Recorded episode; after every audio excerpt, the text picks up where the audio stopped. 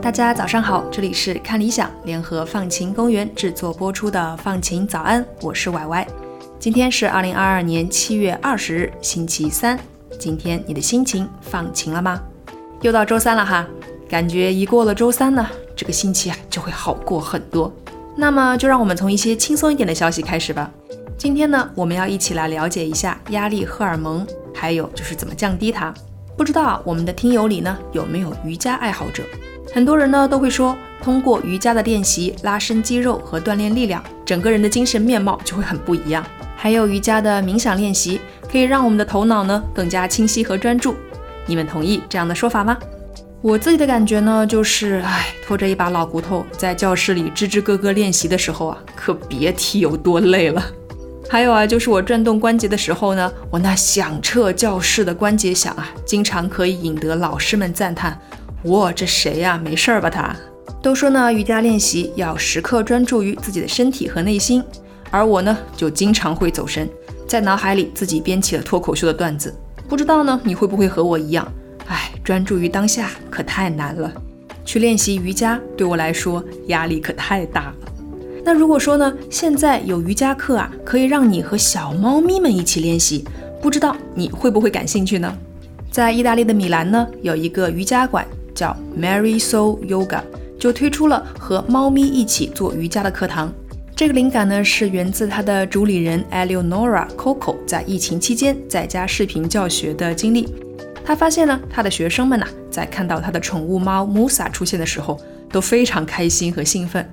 于是他想，嗯，干嘛不干脆把我最喜欢的两样事物结合在一起呢？瑜伽和猫咪兼得。我呢也放了一张猫咪和练习瑜伽的学员的图片在文稿区，你可以看一看。于是呢，Coco 就开始尝试啊，把猫咪们带到瑜伽的课堂中了。其实呢，有研究发现，当人们和猫狗互动十分钟，就能有效的安抚情绪，降低人类的压力水平。在华盛顿州立大学委托开展的这项研究里呢，他们找到了二百五十名大学生参与，参与者们被分成了四组，每一组呢都被分配了不同的角色。第一组，在我看来是最幸福的一组了。他们呢可以和猫狗一起玩上十分钟。第二组可以观察到第一组和宠物一起玩，也就是呢看别人玩十分钟。诶，好像听上去有点惨。那第三组呢只能观看在研究中使用的宠物的幻灯片，时间呢也是十分钟。第四组呢，他们被告知啊可以和动物们互动，并且呢在等待的十分钟里不允许使用手机。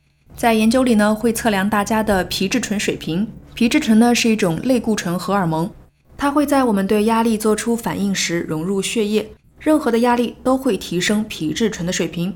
比如呢，工作中紧赶慢赶，好像永远也赶不上的 deadline，或者是家里鸡毛蒜皮的小事儿等等。所以呢，我们也会叫皮质醇压力荷尔蒙。那研究人员呢，通过唾液样本测量其中皮质醇的含量。发现第一组参与者的皮质醇水平啊明显减少，也就代表着呢他们的压力水平被降低了。这大概呢是我们经常说的“我被喵星人和汪星人给治愈了”的意思吧。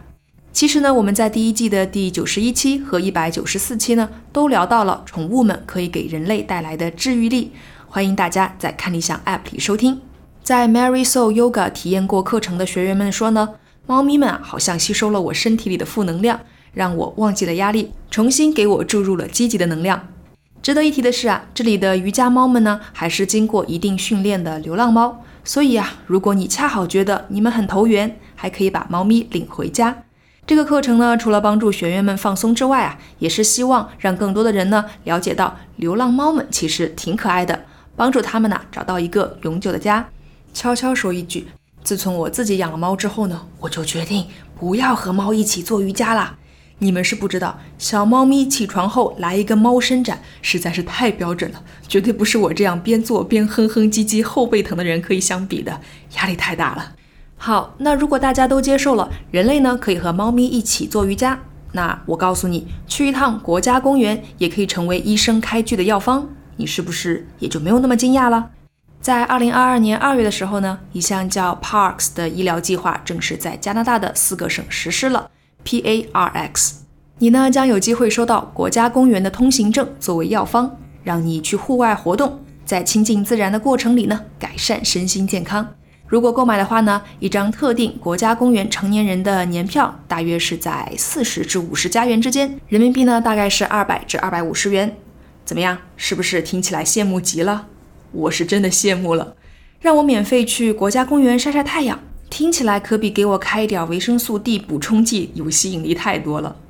其实呢，这个自然处方啊，并不是什么特别新鲜的事情，在新西兰和苏格兰呢，其实已经实践了很多年了。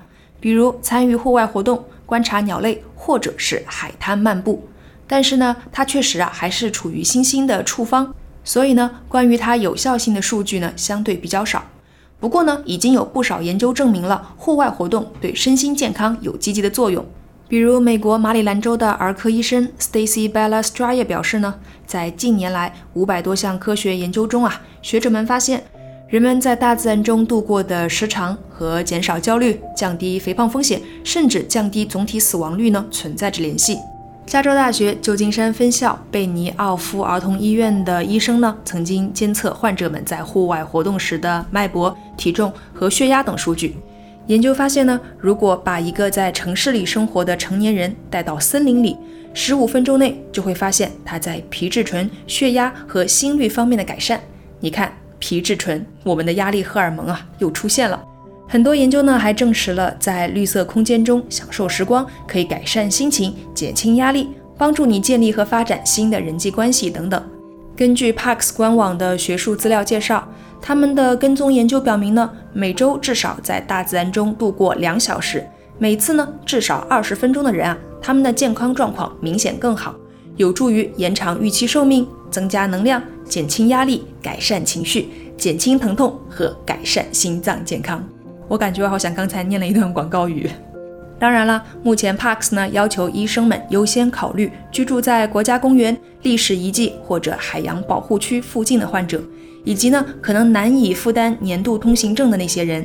不过呢，未来啊将有希望推广到全国，来帮助更多的人。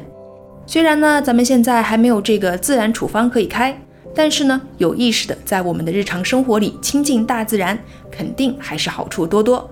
你可以开始考虑给自己日常的生活多增添一些自然的元素啦。